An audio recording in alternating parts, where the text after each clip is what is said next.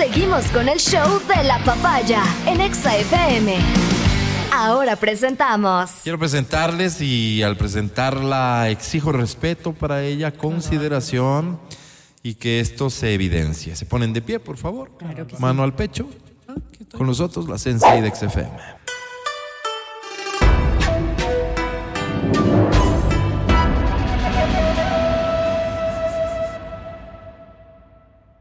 Verónica Rosero.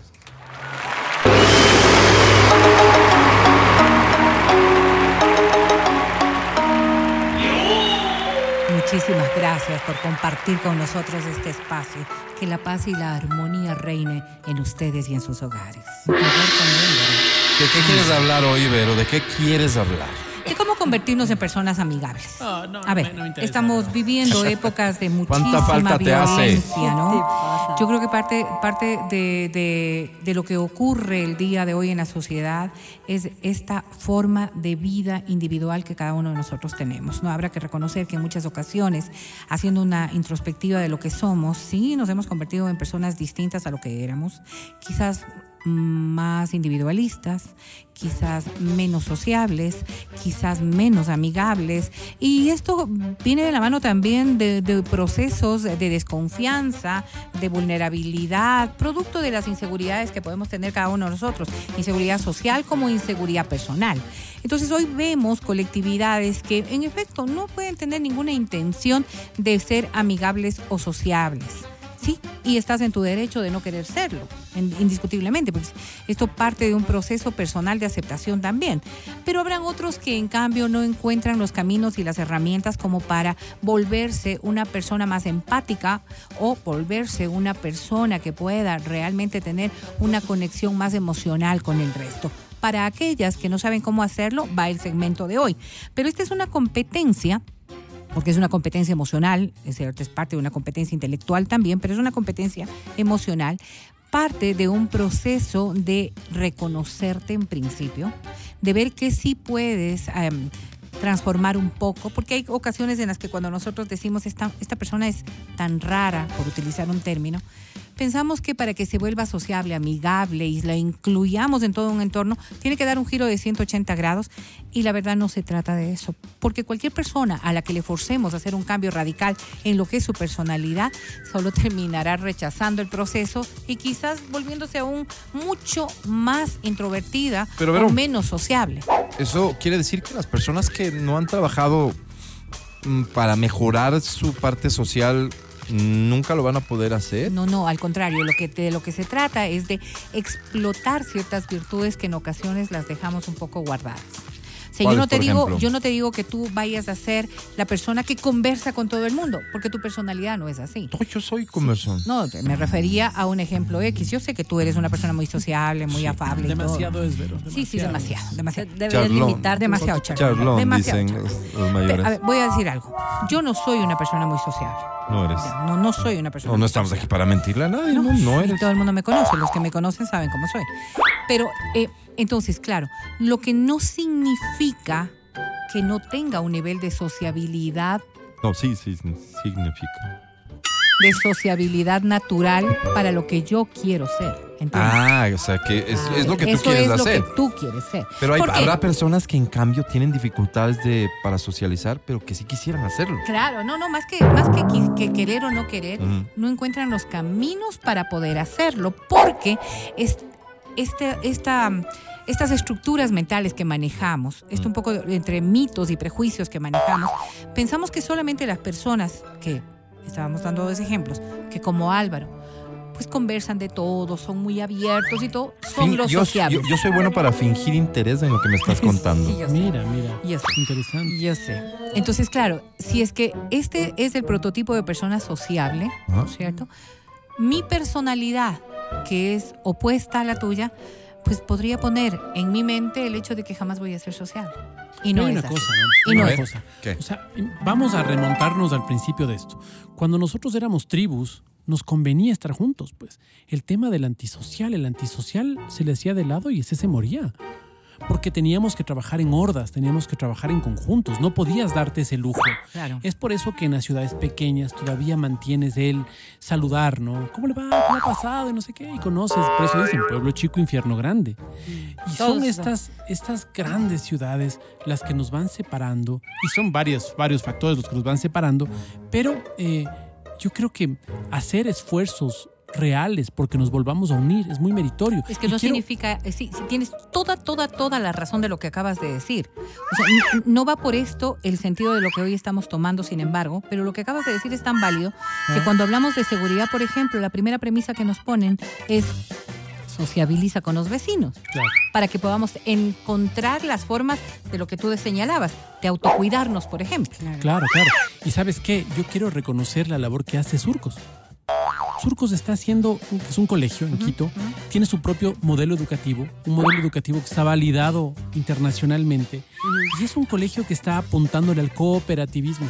Ya. Entonces dice, a ver, como sociedad, nos falta trabajar en eso. Entonces un colegio que dice, ok, todos somos interdependientes, yo dependo de ti, Sí, tú sí, sí, dependes de sí, mí. sí, sí. Y empiezan a hacer un trabajo real en cuestión de enseñarle a la comunidad lo que es propio de la comunidad.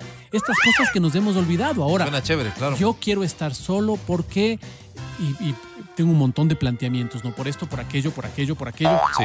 Y eso nos hace Pero ¿será vulnerables que y eso tiene nos que hace ver débiles. las dos cosas de lo que tú estás diciendo de ser de como trabajar en sociedad a ser amigables? Eso es otra cosa, porque una cosa, por ejemplo, yo tengo vecinos que son súper serios, súper formales, Pero muy, buenos. colaboradores, muy Exacto, buenos vecinos, exacto. pero no son amigos. Ya. Sí, sí, Y porque son personas bien difíciles no de estoy acceder. buscando Claro. eh, eh, Como siempre las- el Matías No, distrajo no, no, el tema no, no, central. no, no, pero no estoy buscando el concepto de, de- de ser amigable, porque hay que hacer una diferenciación clara entre quién es amigable y quién es sociable.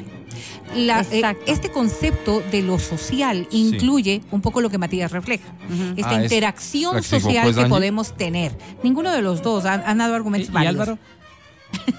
A ver, ve. Como yo pregunto, no, no, no, no, tienes por dónde equivocar. equivocarse, claro. solo pero, pregunto. pero a ver, vamos, vamos reflejando un poco hacia lo más pequeño. Porque lo que decía Matías, que es tan válido en el contexto social ampliado, ¿no es cierto? Si todos hacemos algo para el beneficio común, todos estamos involucrados y todos nos beneficiamos de aquello. Si lo hablamos como Sí. sociedad, si lo hablamos como una urbanización, si lo hablamos como cualquier cosa, Sí. por pequeña o grande que sea de carácter social. Oye, como Pero, familia, por- como familia, por ejemplo. ¿Cuáles son las familias que más triunfan? Aquellas que trabajan en conjunto para poder lograr un propósito. Digamos un viaje. apoyan. Digamos un viaje, Sí. ¿no es cierto? No es más fácil, no es más fácil que todos contribuyan. Yo digo, si tienes hijos pequeños, muchos ahorrarán lo poco que tienen o no pedirán demasiado respecto de algo para que este propósito de reunir dinero para irnos de viaje Ah, o sea, el sea- ahorro para sea cumplir común, un objetivo. ¿verdad? Oye, Claro. pero pero eso es las un trabajo en estadísticas de conjunto. suicidio. Por Las estadísticas de suicidio en familias juntas Sí, bajan, sí, sí. pero drásticamente. Es una cosa impresionante. Absolutamente. Estar juntos. La nos soledad hace te fuertes. lleva a esta otra faceta. Mira tú. La soledad es quizás el propósito y ahí sí viene el tema concreto, ¿no es cierto? Si tú eres una persona que estás tan ensimismada, si eres una persona cuyo, cuyo concepto social ha dejado de existir por X circunstancias, por decisión propia, porque la vida no te ha tratado bien y porque has tenido un montón de experiencias, porque has perdido un montón de cosas, o sea, hay tantos valores y tantas cosas que deberían medirse, pero claro, esta persona no tiene a quién regresar a ver. Y cuando no hay este quién regresar a ver, es decir, esta concepción de una persona no sociable, podrías caer precisamente en estas necesidades terribles de vicios, drogas y demás, o a este a, a- a lo que tú acabas de referir, a esta consecuencia tan lamentable como podría ser el Pero suicidio. no, no se han dado cuenta ustedes, no sé si es mi percepción, pero yo siento que las sociedades que aparentemente dicen ser las más avanzadas, tienes a los europeos, tienes a los norteamericanos, que te hiper mega desarrollas como el mega profesional y todo, cada vez reducen más eh, su, su círculo, sus amistades, y precisamente son las sociedades que más tienen problemas de suicidios, de depresión. ¿Estoy o no estoy en lo cierto? Porque los latinos somos mucho más de el amigo, el brother, El el, vecino. pana, el vecino, el esto, lo otro. Las cifras no concuerdan, sin embargo, porque No- te no voy concuerdan. a decir, es, una, es un tema más bien de, de formación. Por ejemplo, voy a poner el caso. Nosotros, los latinos, como tú haces referencia, hemos sido criados en sociedades mucho más comunitarias. Siempre. Es cierto que ha habido estos lazos de mayor Vecina, amistad, O sea, de azúcar. Y no de ahora, de siempre. Quizás la convivencia social ha sido mucho, mucho más. Nuestro carácter nos ha llevado también a ello, o ello nos ha llevado a tener el carácter que tenemos. Habría que estudiarlo psicológica, sociológica y antropológicamente para ver cuáles han sido los causales. Pero de alguna manera, esto es lo que somos, ¿ya? Para las personas que viven en otros países, que tienen otras conductas y otras formas, quizás su forma de sociabili- sociabilizar sea distinta nada más. No podríamos decir que no tienen formas de sociabilizar, porque son son un poco más distintas. No sé si, si cerrados o no cerrados, pero sí, porque a ellos su estructura social les llevó a otros comportamientos. Por ejemplo, pueblos pequeños en los Estados Unidos, habrá que decir, estos, estos pueblos que están entre ciudades grandes, tienen la misma dinámica de nosotros. Ellos basan muchas de sus acciones a través de la sociabilización. Por ejemplo, solamente una cosa, con esto termino. Eh, me contaba una de nuestras queridas amigas, bibliotecas en determinados barrios que son los centros o los focos de reunión de todos. Allí colabora todo el mundo. Sí, la biblioteca es el centro cultural, no solamente educativo, sino cultural de los sectores. Entonces tienes las actividades físicas como gimnasios y todo lo demás, las actividades sociales como las fiestas, los bailes y demás. Tienes todo lo que sería acción educativa también, porque es el sitio en donde, como decir antes nosotros, quizás la casa comunal. La biblioteca se convierte un poco en aquello y es donde van todo el mundo. Entonces, sí hay figuras distintas de sociabilización. Claro. Porque imagínate que Van- tienes a tus hijos. tienes intereses en común. los- los- todos los campamentos de verano organizados por la biblioteca. Hermoso. No, no, no. ahora, ahora, definitivamente ahora, tiene ahora- cosas muy positivas. Ahora vi una cosa interesante, ¿no? Y es a estos países que yo personalmente admiro tanto, que son estos países nórdicos, con unos niveles de soledad brutales. Cuba. en los- no, no, no, no. Ah, no, Los es que de ti con dije unos Cuba, niveles de- Venezuela, de, no sé. soledad brutales. ¿De soledad, Mati? Sí, viejitos que se mueren y que te enteras después de dos meses que se han muerto. Oye. Claro, qué O terrible. sea, una cosa así ¿Por de loco. ¿Y por qué pasa Pero eso pasa allá? aquí también, ¿no? No sé, no sé cuánto pase aquí No, no sé con si esté en el mismo a lo nivel. que pasa allá. Sí, ha habido, que- ha habido recientemente ejemplos de aquello, o sí, sea, pero, terrible. pero no es tan recurrente. No, no. Pero espérate, aquí lo puedes atribuir a la, a la miseria. Conozco, gente que eh, vive mira, sola a la y en lejanía también. circunstancias. A la lejanía también. Conozco, Sí. conozco ¿No? un caso, por ejemplo, un caso europeo que es de se muere su madre y los hijos se ponen de acuerdo. ¿Cuándo podemos velarle? Este mes estoy súper complicado. Hagamos una cosa. ¿Cómo está tu agenda el otro mes? ¿El 15? Ya. El 15 coincidimos en Alemania, le velamos y ya. Mientras tanto, pagamos a la morgue para que tenga su cuerpo ahí. Para nosotros eso es inconcebible. Claro, son otras formas sociales. Es inconcebible. O sea, Sí, tienes sí, que sí. volar de donde quiera que estés para llegar. Es una cosa inconcebible. Pero, pero son Pero conceptos no- sociales. espérame, no, no, espérame. No podríamos ¿Qué nosotros. quiere decir concepto criticar. social? A ver, que, que así se han estructurado. Mira lo que pasa en los Estados Unidos. Pongamos el ejemplo.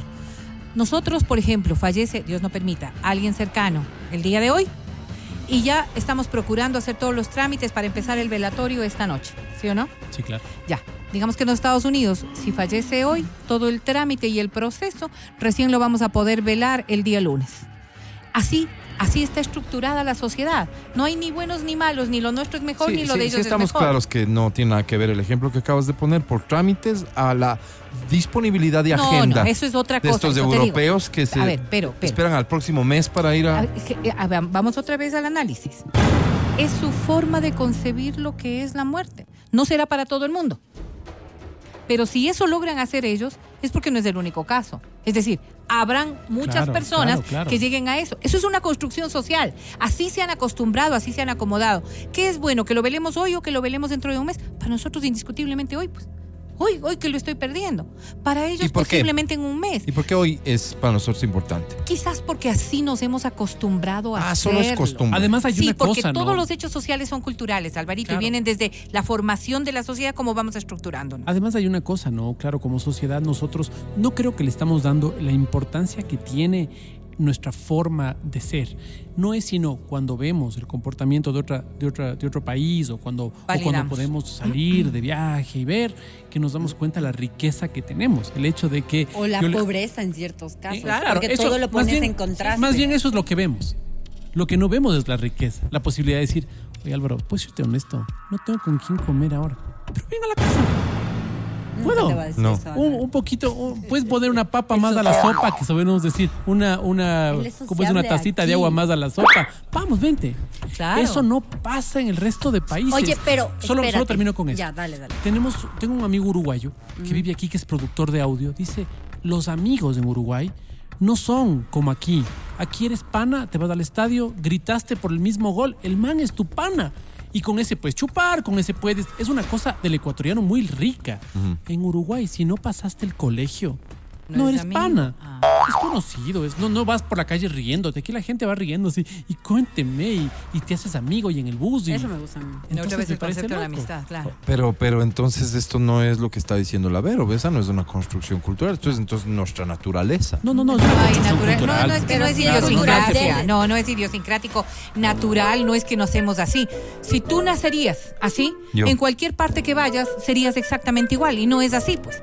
Tú vas y te acomodas a las circunstancias sociales. Por Y eso es un cultural. Por eso, si un ecuatoriano se va, ¿no es cierto? Desde muy pequeñito a vivir en Suiza, en Suecia o en Noruega. Se va a hacer hacia las Sí, va a tener esa concepción lógica porque esa es su estructura rubio, social. aquí No, no, no sé si tanto. Sí No, se no Pero lo así. que iba a decir, eh, que, que justamente iba a acotar, es que sí como sociedad vamos cambiando y a medida que van creciendo las sociedades vamos perdiendo cosas que, por ejemplo, les doy un ejemplo, no sé si suceda acá igual que en Colombia, yo creería que sí, las abuelitas como eran antes eh, con sus amistades y vecinos versus cómo somos ahora. Yo te digo, yo vivo en un edificio de 12 pisos, yo sé exactamente solo el que vive al lado mío y el de abajo, no conozco a nadie más. Mis abuelitas sí, pues. Claro. Ellas eran de, si iban a la visita, llevaban el pan, la leche, a Cuando visitar a Marujita, fulanita, conchita, Sí. sutanita. Sí, sí, el sí. hecho natural. Haces algo de, comer colada y, y morada repartías. cómo no voy a hacer para Claro. repartir. O sea, Pero eso todavía es cultural, nuestras es abuelitas. cultural. Esta, esta- esta- este Exacto, formato arjona, ¿no? Aquí no es bueno el que ayuda, sino el que no jode. Entonces me parece, A ver, me pero es parece que que, le ver, estamos dando, dijo. me parece que le estamos dando mucha cabida a esta, a esta vaina de yo y mi entorno. Y yo creo que la decisión de poder abrirnos un poquito es eso, es una decisión. sí, sí. O Yo sea, decido me ahora- parte por a mí. Claro, yo Parte por decido ahí. Si ahora tú no cambias, no- no con. Álvaro y decirle, oye, y conversemos un rato, ¿no? ¿Por qué no? Álvaro, date Mira, mira, mira. ¿Qué ocurre, por ejemplo? Les voy a poner el mismo ejemplo que veníamos recordando ahora. Hablemos de lo que, lo dice Angie respecto de, de las relaciones de, nuestros, de nuestras personas mayores. Claro, quizás a muchos de ellos era un compromiso social el hecho de compartir la fanesca. No era que tú querías hacer cuatro ollas de fanesca para dar a todos los tuyos y también a los vecinos. Había una necesidad social de este, de este comportamiento porque era Porque parte. si no te juzgaban ¿Por como... qué te juzgaban? ¿Ya? Esto Entonces- llevaba en cambio a que compartas tiempo con gente que no era de tu agrado. Posiblemente. Pero ¿qué pasa hoy? Si tú- yo te digo, es que yo tengo que hacer cuatro ollas de fanesca, solamente me pongo a pensar en algo que es elemental. ¿Cuánto voy a gastar? En vez de comprar la carne de la semana, me va a tocar comprar los granos para poder estar. Ya es un problema que ya te pone y te limita. Entonces, cuando nosotros hablamos de la socialización, si bien esta es una definición y es una competencia emocional interna, no la debemos concebir en, en lo que el resto de personas piensan que es sociable, sino lo que yo puedo hacer, lo que me permito hacer o lo que sí soy capaz de hacer. Por eso decía yo, ¿cómo puedes volcarte en una persona de 180 grados? No, no puedes. No puedes ser eh, la moneda eh, reversa de lo que eres, porque no eres tú, pues. Y ese al no ser tú, te va a durar, ¿qué? ¿Dos semanas? Pero sí, es, pero sí es terrible lo que está pasando con nuestros niños ahora. Y lo que está pasando es que, claro, como ya no están jugando en los, en los parques, en las plazas, por, las inseguri- por el tema de la inseguridad, no están teniendo la vida que nosotros teníamos, Sí, están teniendo parque una vida en línea. vecinos. Y no sabemos cuáles son las consecuencias de la vida en línea porque todavía no podemos dar esa data. A ver, a ver, a- sabremos en los próximos 10 años y diremos. Solo hay un "Oye, factor ahí. fue bueno, Un- fue vi, malo. vi- vi Fue un bueno, análisis que me pareció interesante. Sí. Nosotros estamos valorando las consecuencias de lo que acaba de describir Mati en Sí. función de lo que nosotros concebimos como la vida social. Porque venimos de un proceso en donde la comunicación física mandaba la vida social. Total.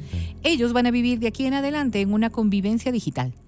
Entonces, quizás esta forma de sociabilizar de manera digital es lo que va a marcar su vida de aquí en adelante. Nunca van a necesitar la convivencia física porque nunca van a enfrentarse a una necesidad de convivencia física. Tú lo estructuras así porque dices, los niños no saben cómo sociabilizar porque estás viendo en tu recordación mental lo que era compartir en la pelota, lo que era compartir. Claro. Ese es tu recuerdo Me de lo que es la lo infancia. que dices, pero no, yo no es lo que digo yo, lo, lo leí por- y me parece interesante Pero el hecho de que el ellos van a socializar de así. Claro, y me parece interesante lo que estás diciendo, pero ¿y el entorno? Porque yo no veo, yo no veo que el entorno Pero cambie que mucho. tus huevos no irán a la ¿Me escuela. El mío Sí, sí, pasa sí, en, la, sí. en la tablet, sí en la tarde, pero juega pelota, comparte lonchera, ¿Qué hace el eh, se el jala los pelos, todavía llegan mensajes de que le lanzó arena al amigo, de que el amigo le rayó. O sea, todavía ¿Qué hace la tarde? Todavía hay espacios la tarde para pasa en tu compartir. casa. Sí, pasa, eh, pasa ¿Qué en hace la la casa. sábado, el sábado y el domingo? Juega. Ve- ve, entonces yo te, lo que te quiero decir es Sí. que los entornos en los que estamos viviendo todavía no son entornos Sí digitales. cambia, pero sí un poquito. Ahora, si tenemos calles completamente desoladas, vos dices, bueno, el entorno es de este. Pero el entorno sigue siendo de contacto físico. Y si ellos no tienen los instrumentos para hacer este contacto físico, Nadie vive totalmente Pero no es, a ver, yo, No, yo creo que totalmente por un lado tú estás eh, eh, exagerando. Sí, porque, Porque sí no creo que estamos escuela. viviendo en una situación en que los niños no salen a ver la calle. Claro, no, no, es así. Ya no estamos en pandemia. No es lo mismo que nosotros vivíamos. No, y no va a ser nosotros nunca. no teníamos el nivel de entretenimiento que tienen ahora. No, ni tiempo, ni el tiempo de hoy va a ser igual. Hoy, por ejemplo, cuando tú eras niño, Mm. no había pues el extra, el extracurricular de esto, el extra, porque tus necesidades no eran. Claro. Hoy, las necesidades de competencia que puede tener un niño impone que haya otro tipo de actividades. Por ejemplo, si nosotros salíamos a la una de la tarde del colegio, ahora los niños salen a las dos, tres, de, Tres la, de la tarde, porque requieren otro tipo de competencias. No sé Entonces, si es su eh, relación la social es distinta. El horario de clases o, del- o- o la existencia de los extracurriculares responde a la necesidad de formación o a la necesidad de que los padres tengan menos responsabilidad de tiempo creo con los por niños porque los padres tienen demandas de No, responsabilidad, al no, creo que contrario, varíen. las extracurriculares, Eh, por ejemplo, como madre, a mí me manda más tiempo. Porque yo, por ejemplo, lo tengo a mi hijo en clases extracurriculares, no del colegio, sino aparte de fútbol y de Esa es, batería. una, esa es una decisión de formación. Muy personal. Extracurriculares, Pero- pero que si le- son del colegio, el colegio te lo ofrece. Y muchos padres También, ven también, esto como una gran alternativa Sí, sí, sí, para, que, que eh, para que ya no llegue a las 2, sino a las 4 y media de la tarde. Con eso yo ya estoy en tranquilo. la casa, Exactamente. entonces prefiero que el guau Pero, esté en el colegio. pero, me parece que hay exageración de lado y lado, porque eh, prepararnos para el futuro, porque en el futuro van a tener que tener las herramientas y habilidades necesarias para poder relacionarse digitalmente. Claro, claro que eso es así y así va a suceder Eso y, dicen. y eso se, y se van a ir formando así. Pero como justificación a que pierdan habilidades del contacto físico, me parece traído de los cabellos. no es que Tampoco estamos viviendo en una, en una cueva y que los niños no nunca ven la luz del día. No, no es así. Sí, claro. Hoy la forma en que comparten es diferente, es diferente. Y creo que estos muchachos de hoy tienen las dos habilidades. Exactamente. En la escuela es lo desarrollan lo uno inevitablemente. En el barrio algunos. ¿No es cierto? Algunos. No, O no, en el tampoco club. es cierto, tampoco es cierto que todo el mundo viva ahora en las cuatro paredes de su casa y que nadie confía en el otro vecino. No. Tal vez hay circunstancias así, más de las que quisiéramos. Pero hay personas que sí tienen un nivel de contacto y relacionamiento con sus vecinos, viven en un conjunto que tiene un área social que les permite salir y compartir con los que no vecinos. será todas las tardes. Sí, lo que yo porque me ya no hay tiempo pensar- para toda la tarde. Pero sí, si te ves, Claro. si no, no, ¿cómo viviéramos nosotros? Sí, lo que yo me pongo a pensar es que tal vez la- los recursos que nosotros teníamos eran diferentes y estos recursos pueden Eran menos también. en algunos casos sí, y pueden adaptarse a esta, a esta construcción incluso de la malicia. Es decir, cuando vos quieres, la, la sociedad es así, la sociedad es competitiva. Si yo tengo que pisarte, te piso. Si yo tengo que pegarte, te pego. Si yo tengo que abusar de vos, abuso. Se ven cosas horribles ahora. Si estos guaguas no tienen estas Matías. capacidades para poder eh, saber cómo reaccionar, son como, yo me acuerdo en mi época, las niñas de los colegios de monjas era carne fresca. Porque vos decías, estas guaguas crecen entre ellas, salvo las que tenían hermanos, ¿no? Las que no tenían crecen entre ellas, creyendo en un mundo lindo, salían y se creían todo lo que les decías. Entonces no tenían las herramientas para poder contrastar y decir, te está La mintiendo. malicia. Te está mintiendo. No, no va a hacer lo que te está diciendo, lo que quieres acostarse con vos, punto. Te estoy hablando Pero de el año 90, ¿no? Dices que antes era más tranquilo y ahorita es como. No, no, no, no. Lo que digo es que tal vez antes este contacto social hacía que tengamos un poquito más de herramientas para un mundo que ciertamente nos pone frente a frente de cara, no solo en la parte Yo creo que más bien ahorita los niños tienen demasiada información, que son mucho más sabidos de, lo- de los peligros y las cosas Sí. que pueden tener que antes. Más Antes herramientas más hoy que las que teníamos que nosotros. Y yo creo que, que estamos, eh, creo que estamos Mándale también. bus. Ah, no. Mándale en bus al centro. Obviamente no lo Pero- va a mandar. pero porque espérate, esa no es una espérate, espérate, necesidad. espérate, o sea, no, espérate. a ver, ¿Qué ahí- quieres decir? claro, es que no es una Claro, necesidad. es que sí es no, una no es necesidad. una ¿Por necesidad qué? para tu visión. No, no, ¿Por no, porque qué? mira, todos los días nos estamos movilizando, ¿no es Sí. cierto? Sí. Ahora dependemos cada vez más del Waze, cada vez más del Google Maps. En nuestra época no. Sí. Entonces teníamos la habilidad para decir de dónde queda tu casa. Dos cuadras a la tienda, no sé qué, no sé cuánto. Pero está cerrado, Mati, Sí, pero solamente déjale hablar, este hablar, Sí, déjale hablar. entonces nos movíamos. Yo tenía que ir a hacer trabajos Sí, en la casa de mi bus de niña, compañero. Sí. Hoy todos los días me muevo a mi oficina, Sí. al centro comercial, a donde sea. Mis hijos no pueden hacerlo. ¿Por qué? Porque cuidado te roban, cuidado puede pasar esto, está muy Pero peligroso. Prefiero tenerte en mi casa. Pero es porque tú no tienes esos miedos y no quieres. eh, Y yo creo que estás haciendo bien. Yo creo que estás Exacto. haciendo bien. Pero ¿qué pasa cuando ese niño ya necesita Sí. Ir a la universidad? enseñas. Necesita. Le enseñas y va a aprender, pues Y campeón. tiene Waze, mijo, y tiene Waze, y solo con eso, yo ahora te voy a poner esto. Y Tú- va a haber tú- metro, tú quizás te de aquí a mueves, allá. Tú te mueves muy bien en bus, ¿verdad?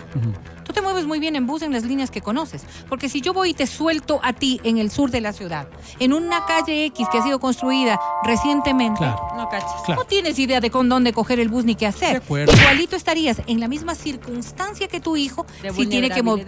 Pero en cambio, el argumento es que si yo cojo mi celular, pongo Waze, ¿ya? Y veo a dónde quiero llegar y veo cómo me voy a movilizar, quizás esta herramienta que hoy tienen los muchachos sea lo que realmente necesitas tú y necesitan ellos. Entonces, no hay como tampoco pensar que solo lo anterior está bien y que lo que viene está mal. Para nosotros y para muchas concepciones, sobre todo porque es por lo que vivimos, y aquí viene un, un aspecto que es fundamental, con lo que nos sentimos seguros. El, el recuerdo de lo de antes nos da seguridad. De acuerdo. Y lo que viene a futuro nos da intranquilidad porque pensamos que no tenemos herramientas. ¿Qué hay que hacer con las personas que quieren sociabilizar? Darles herramientas para que puedan hacerlo. No necesariamente desde la perspectiva de tengo que saludar, darte beso, abrazo y, y reírme para ser sociable. No necesariamente. Porque quizás en esta estructura mental de la que yo estoy hablando, de esta persona que no se siente sociable, el pensar demasiado en lo que podría ser la crítica respecto de su comportamiento es lo que le está limitando. Lo mismo que tus hijos. Si yo pienso que me va a pasar esto, esto, esto y esto, quizás sí me estoy limitando. Pero no es que necesito saberme las no sé cuántas líneas de bus existen hoy para poderme mover.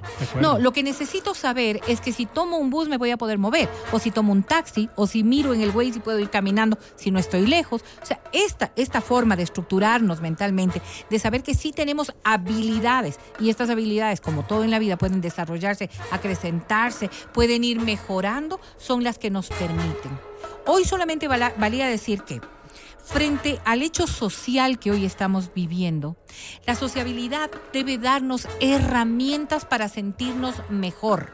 Nadie está en el mismo nivel del otro. Ustedes tendrán, como yo, vecinos que son súper amables, saludadores, que están allí. Sí, me caen terrible.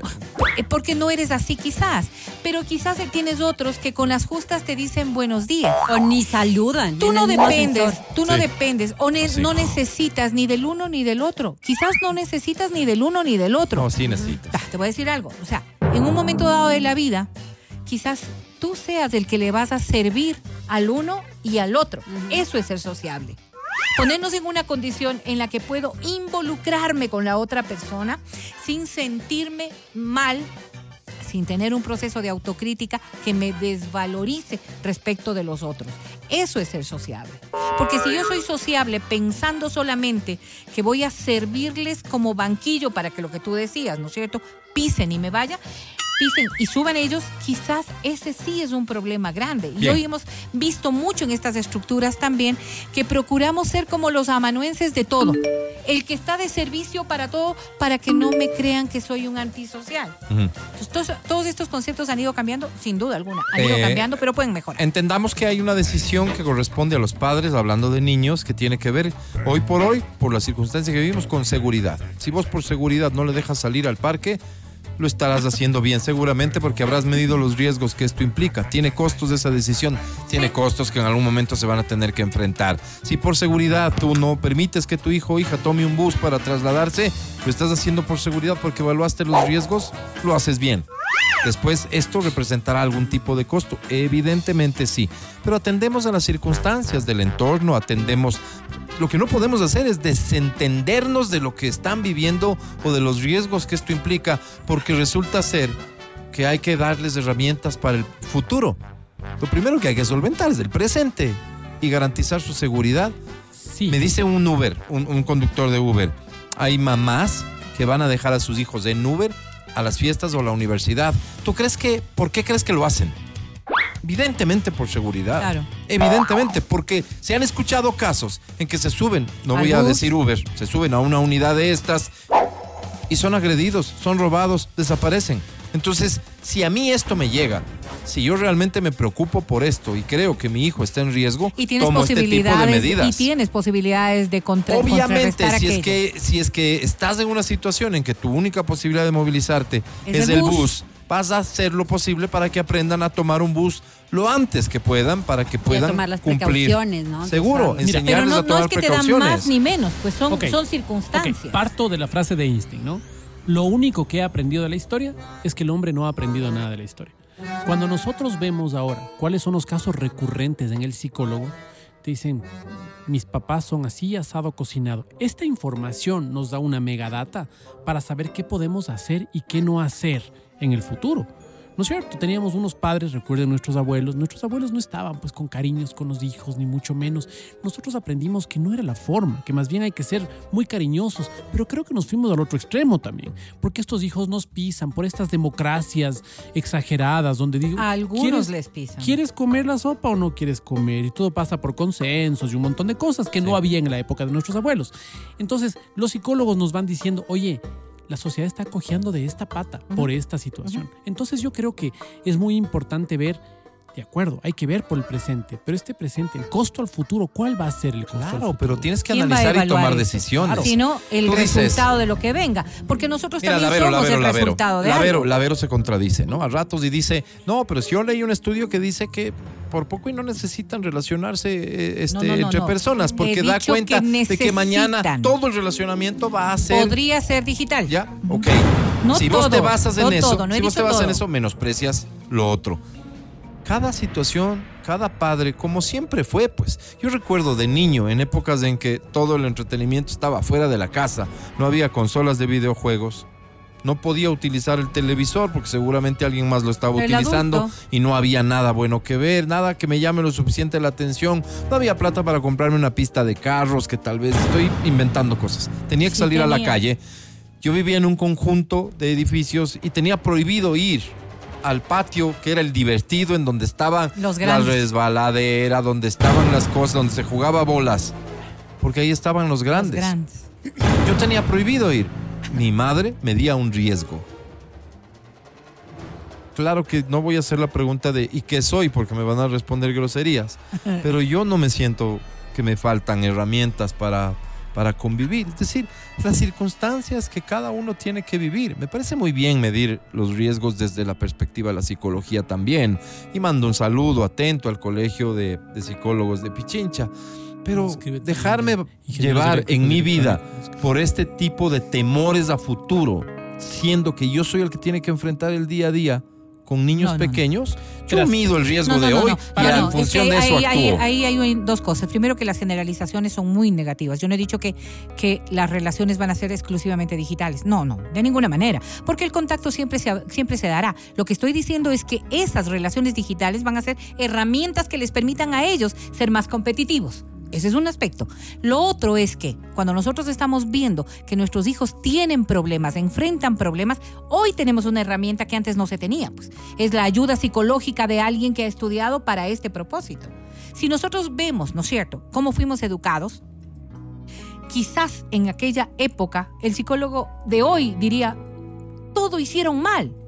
Pero no, somos el resultado de, de, lo que vivimos y de lo que pasamos. Errores y aciertos, como todo el mundo. Esa es la construcción válida, porque el resultado es lo que hoy tenemos. Claro, muchos con un montón de traumas, muchos Mira, con un montón de problemas. Mira lo que dicen los padres ahora, ¿no? Dicen, yo no importa lo que mi hijo sea, quiero que sea feliz. Sí, claro. Sí. Este concepto Algunos era impensable en la época de mis abuelos, ¿no? ¿Por qué? Que sea feliz, que sea feliz, que sea ingeniero, que sea Que médico, sea alguien. que sea alguien, que Pero sea feliz. Sí. O Alguien sea, era el concepto de felicidad ese entonces por las carencias y por las cosas. Entonces- o sea, yo no creo que sea tan, Entonces, tan radical que cuando eran, ahora que dices eran bestias los que abuelos. los no, hijos pues. sean felices Sí.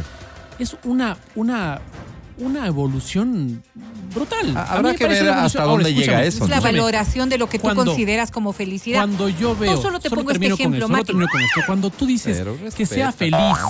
¿cómo es feliz con- mi hijo?